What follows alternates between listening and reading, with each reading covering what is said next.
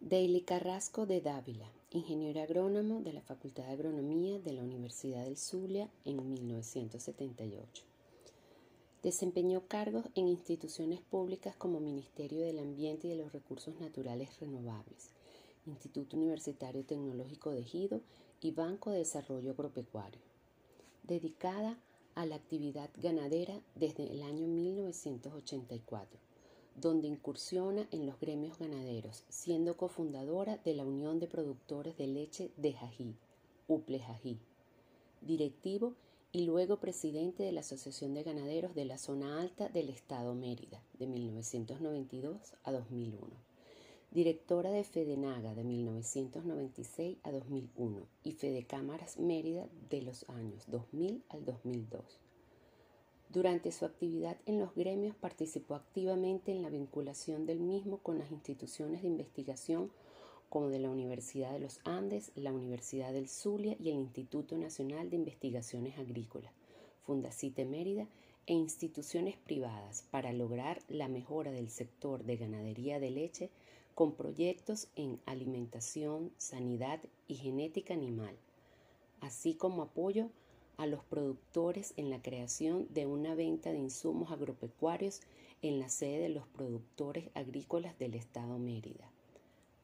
Actualmente se dedica a la actividad ganadera en la zona alta del Estado y es coordinadora de agroproducción de 20 Venezuela en el Estado Mérida.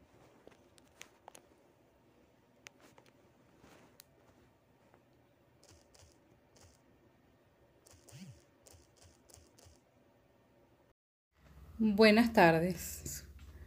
Ante todo quiero agradecer a la Coordinación de Asociaciones Ciudadanas de 20 Venezuela por la invitación a conversar sobre la situación que atravesamos en el sector agroproductivo del Estado Mérida. Igualmente agradecer al equipo regional de 20 por su valioso apoyo. Eh, igual agradecimiento del testimonio de muchos productores de diferentes zonas del Estado que me han permitido corroborar que lo que vivo día a día como productor se repite en la geografía merideña y creo que en la geografía del campo venezolano. Especial agradecimiento a los pobladores y productores del Valle del Mocotíe que actualmente pasan por los peores momentos debido a los recientes acontecimientos climáticos que lo han afectado grandemente. El sector agroproductivo perideño de larga tradición como abastecedor de alimentos para gran parte del país se encuentra en su peor momento. Los problemas son los mismos para todos los sectores de la producción agrícola y pecuaria, pero lo que agrava aún más la situación es la falta de combustible. Los productores no tienen acceso al suministro de gasolina de manera regular, siendo en la mayoría de los casos vendidos en dólares. Esto está manejado por los encargados de las comunas dándole preferencia a quienes a ellos le conviene. La situación se agrava en los pueblos del sur del estado como Mucutú y Mucuchachí, donde no existen estaciones de servicio. En la zona del Valle de Mocotíes, con la situación del eslave, sucede algo similar que detallaré más adelante. El grave deterioro de las carreteras y vías de penetración agrícola, por lo cual un alto porcentaje de productores han perdido sus cosechas, están en malas condiciones. No existe el más mínimo mantenimiento, por lo que algunos sectores, porque lo que en algunos sectores los habitantes se han organizado para para realizar ellos mismos labores de limpieza y reparación. Al transportar sus cosechas a los grandes centros de consumo del país, deben pasar por innumerables alcabalas donde tienen que ir dejando parte de su carga para poder avanzar por la extorsión de que son objeto. Por otro lado, la poca existencia y el alto costo de insumos agropecuarios para la actividad agrícola, vegetal y animal hacen sumamente difícil la producción eficiente de los diferentes rubros. En el estado existían empresas de ventas de insumos en la cercanía de las zonas rurales que prestaban un buen servicio, muchas de las cuales tuvieron que cerrar o irse a su mínima expresión por la cantidad de regulaciones e impuestos creados por el régimen que hacen que la actividad no sea rentable. Algunos productores se han visto en la necesidad de traer de Colombia agroquímicos, biológicos, medicina veterinaria y fertilizantes, entre otros, lo que incrementa en mucho sus costos de producción. Para completar este panorama, la competencia desleal con la importación de rubros subsidiados en otros países como Colombia afecta grandemente la comercialización de lo producido en el Estado y por ende igualmente la pérdida de sus cosechas. Los precios pagados a los productores en los diferentes rubros casi nunca cubren los costos de producción. Desde hace varios años la mano de obra es deficitaria, causada entre otros aspectos por la emigración de los habitantes de las diferentes zonas. Esto es grave en zonas cafetaleras. La inseguridad, la extorsión, el abigeato siguen siendo problemas graves, principalmente en la zona sur del lago. Sin embargo, en la zona alta, el abigeato es el que más mm, eh, se ha visto afectado a los productores, principalmente, y el robo de, de cosechas también ha sido grave. Los organismos públicos y privados que prestaban asistencia técnica prácticamente son inexistentes. Y los pocos privados que existen eh, sus altos costos no permiten que el productor acceda a ellos. La electricidad, como, como en el resto del país, presenta fallas constantes y por la falta de combustible eh, en las fincas o en las fincas que existen plantas no, están inutilizadas porque sin, sin, combustible no pueden eh, ser utilizadas. Pues. Todos los puestos, la calidad de vida del productor y su familia se ha deteriorado grandemente debido a que tienen pocos ingresos y eso afecta la calidad de su alimentación, sobre todo a los productores más pequeños de las zonas más aisladas del estado. Mm, bueno, en Santa Cruz de Mora, en Pinto Salina concretamente, se hizo historia prácticamente a partir del café. Ha sido un producto por excelencia que forma parte de la movilidad casi absoluta y formó, otra hora formó casi parte de la movilidad absoluta del municipio.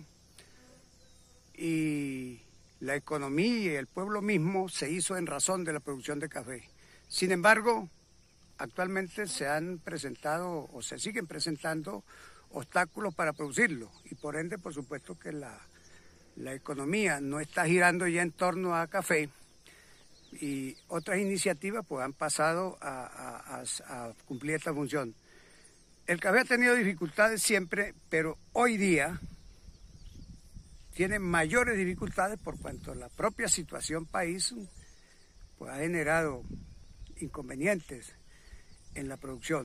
Hoy día esa situación se ha hecho precaria. No existe, repito, ni vías de comunicación ni políticas acordes o, consonas con la necesidad del productor y eso ha tenido dificultades en la, consolidación de la calidad de nuestra vida. Pero hay otro detalle más importante. Ya ahora los muchachos del campo, los caficultores específicamente, pues no reciben educación, no hay escuelas, no hay transporte, no hay manera de adquirir un producto porque es demasiado caro. Tenemos que traer productos químicos, por ejemplo, de la hermana República de Colombia, porque aquí existen, si existen aquí, es de baja calidad, porque hay empresarios que a lo mejor lo producen, pero lo producen de muy baja calidad. Y no tenemos nosotros una política que, que esté a la expectativa nuestra. Pero lo más grave del caso es lo siguiente, nosotros necesitamos proteína para trabajar. Un hombre promedio necesita gastar una cantidad de proteínas considerables para trabajar en el monte, para trabajar en la, en la agricultura porque el desgaste físico es cuantioso y lamentablemente con arroz, caraotas que se gasta más de una bombona de gas para, para cocinarla, pues es lo único que tenemos y eso no es...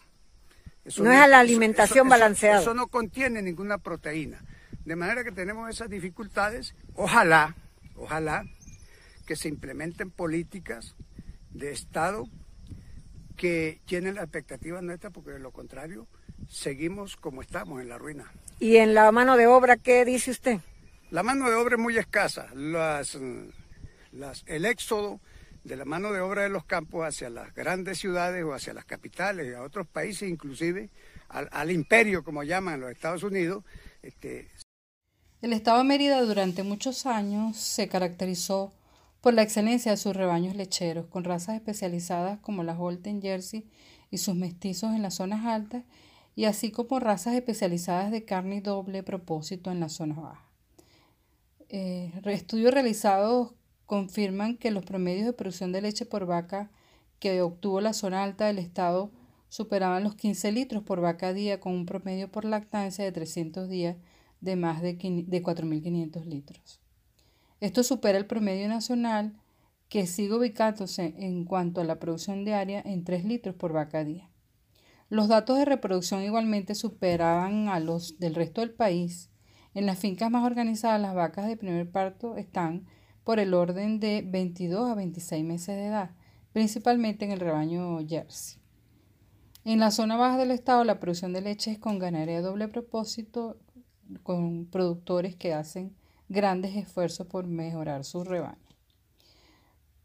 La mala calidad de los insumos, especialmente el alimento balanceado para animales, ha traído como consecuencia baja de esos promedios de producción en las zonas altas y enfermedades asociadas a la alimentación. Los planes sanitarios también se han visto grandemente afectados por la carencia de medicina veterinaria y biológicos para poder cumplir a cabalidad con esos planes para beneficio de la sanidad del rebaño. En la actualidad existen pocos datos estadísticos sobre la producción de leche, pero estimo que en la zona alta actualmente se están produciendo unos 30.000 litros de los 100.000 litros diarios que se producían en el pasado. Las receptorías de leche existentes reciben muy poca producción, pues los productores venden directo a empresas o a particulares. El pago a los productores por parte de algunas empresas se hace con retraso hasta de 15 días luego de la entrega del producto, lo que por la hiperinflación reinante se recibe una moneda devaluada que no cubre los costos. En la actualidad se ha visto una nueva modalidad y es que algunas fincas pequeñas venden parte de su producción a puerta de corral a particulares quienes pagan de contado. En las láminas que estoy presentando eh, se está informando eh, con datos de la Asociación de Ganaderos de la Zona Alta de Mérida los precios que están pagando estas últimas semanas eh, sobre, por el litro de leche y el precio del alimento balanceado para animales. Quiero hacer especial énfasis en estos momentos en la situación que está afectando al Valle del Mocotíes en los municipios Tobar, Sucre Rivas Dávila por los acontecimientos climáticos ocurridos recientemente. Los testimonios de los productores de la zona son desgarradores. Hay más de 13 puentes caídos, por lo que la movilización es casi imposible. En ello anexo algunas fotos enviadas por los productores y por técnicos que han asistido a, ver el área. Las carreteras destruidas en Guaraque, Chacantá y Pueblo Nuevo del Sur, que según informan desde el 2007 no, no tenían mantenimiento, aunado a la vaguada que afectó a parte de la vía hacia Chacantá. Los sistemas de riego están dañados y sin mantenimiento sin, y sin asistencia técnica. Por otra parte, los organismos públicos están dando cartas avales para importar papa, tal como describí anteriormente, que traen de Colombia eh, con precios mucho más económicos que ha causado eh, la quiebra de, de muchos productores de esa zona.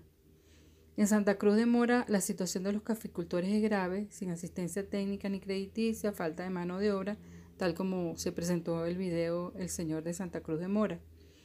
Eh, el café de, la, eh, de, Santa Cruz de Mora era comercializado en la Bolsa Internacional. Eso también se perdió. Con la vaguada solo están tratando de reparar vías principales, pero muchas vías de penetración están intransitables en muchísimas áreas, según nos cuenta algunas productoras de la zona. En la zona sur del lago es donde se encuentran la mayoría de las industrias lácteas que reciben el producto tanto de la zona alta como de la zona baja. Aunque la recepción ha disminuido, muchas se han mantenido en la actividad. El problema básico que tienen es la comercialización del producto final, que por la situación país y el poder adquisitivo del venezolano ha mermado mucho la, eh, la adquisición de ese importante producto para la salud del venezolano. En los otros municipios de la zona baja, como Obispo Ramos de Lora y Caraciolo Parra y Olmedo, existen plantaciones de plátano, cítrico, lechosa y otros rubros agrícolas, así como eh, ganadería doble propósito y cría de búfalo. Algunos productores pequeños me comentan de sus altos costos de producción y su bajo margen de ganancia, así como la situación de las vías y la falta de combustible hacen muy difícil la producción en esa zona. Los 23 municipios que conforman el estado Mérida, el municipio Alberto Adriani, en el sur del lago, representa un importante sector en la producción de leche, carne, plátano, frutas y otros rubros. Además de los problemas descritos anteriormente de, de falta de combustible y, y, malas condiciones de las vías, eh, en ese municipio la inseguridad personal y de bienes es alta. Los productores ya no pueden permanecer en sus fincas, además de por la falta de combustible por, causados por la extorsión y el secuestro. Como consecuencia de esto, entonces el abigeato ha aumentado considerablemente, así como el robo de productos como el plata. En cuanto a la producción de leche y carne, ha mermado, aunque no existen datos confiables sobre cuánto ha mermado, pero ha habido una gran disminución en la producción.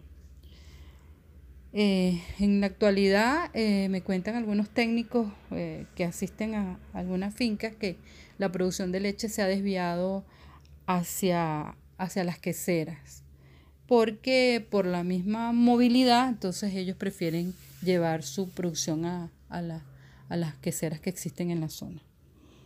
En cuanto a las, las producciones de plátano, las grandes plataneras eh, no tienen reinversión, entonces esa producción también está mermando. Como han podido oír en estos audios, la situación en el campo es muy compleja. Por supuesto, los productores agropecuarios como ciudadanos sufrimos los embates de las políticas destructivas de este régimen, por lo que necesitamos estar más unidos que nunca. Mérida siempre se ha caracterizado por la cultura y formación de sus habitantes. Y por supuesto los productores del Estado siempre han sido ejemplos de trabajo laborioso y constante, con mente abierta a las nuevas tecnologías, lo que ha permitido avanzar en áreas del sector como es el caso de la producción lechera y otras áreas como papa y otros rubros agrícolas. Existe aún un capital valioso de profesionales en diferentes áreas para lograr ese estado tierra de gracia que promueve 20 Venezuela. Se impone la necesidad de crear equipos interdisciplinarios con las comunidades y profesionales de diferentes áreas que a corto y mediano plazo contribuyan a mejorar las condiciones del campo merideño. Todo esto es posible solo en un país libre.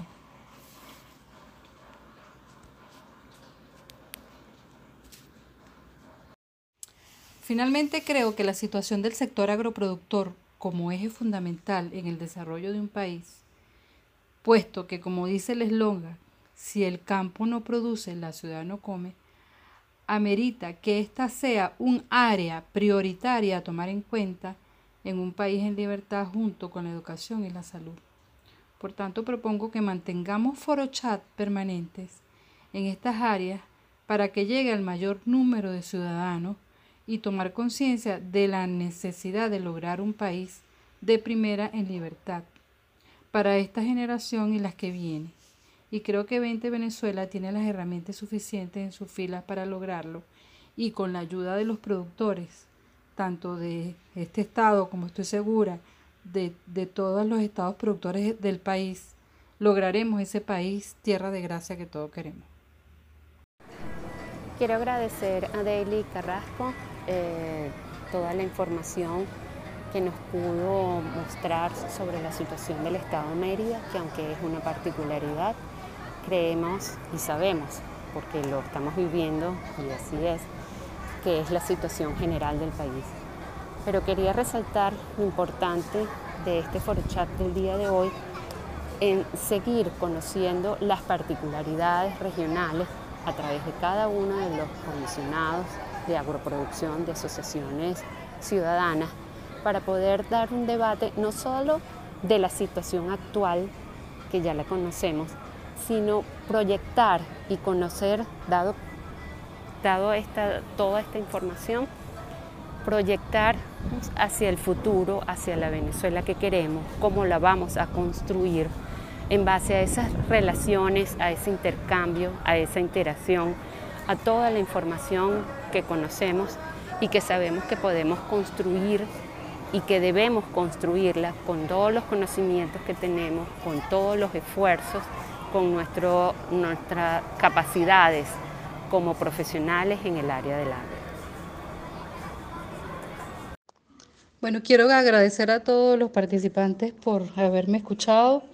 Espero que haya cumplido con sus expectativas y tienen que tener la seguridad de que aquí estaremos para, para oír sus propuestas y para eh, ver, para que ustedes eh, analicen y evalúen las nuestras. Eh, yo estoy segura que logramos, lograremos un país en libertad, pero para ello tenemos que trabajar muchísimo. yo, yo todavía estoy muy entusiasmada de, de tratar de lograr eh, lo mejor para, mi, para el Estado de Mérida y para Venezuela. Eh, estoy a la orden, eh, cualquier ah, propuesta, estoy abierta para que todos los que están aquí nos la propongan y ponernos de acuerdo que sí, que tenemos que organizarnos por municipio, por estado, por, por, por parroquia, para, para lograr sacar a este sector adelante como fundamental para el desarrollo del país. Muchísimas gracias y bueno, reitero mi, disposición de, de participación y de estar a la orden para cualquier comentario. Gracias.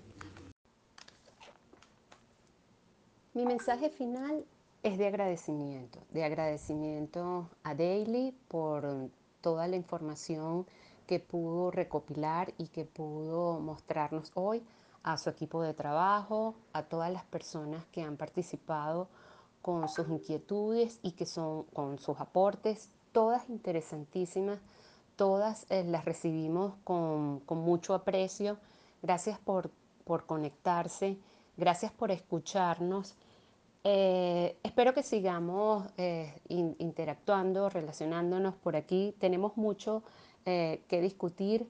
Queremos recibir mm, de ustedes información de, de cómo debemos trabajar eh, para en el corto, en el mediano y en el largo plazo, como lo mencioné antes, eh, para la Venezuela tierra de gracia, con esos aspectos eh, tan importantes que, como mencionamos antes, de la subsidiariedad, del desarrollo del individuo, el, crecimiento de todos los actores y, del sector, un, programa sólido un programa con acceso a financiamiento, con una nueva institucionalidad, eh, con un nuevo marco normativo. Soñamos con eso, pero no solo nos quedamos en el sueño, lo queremos construir y lo queremos construir con cada uno de ustedes y haciendo nosotros también nuestro aporte en lo filosófico para el bienestar de cada uno de los venezolanos.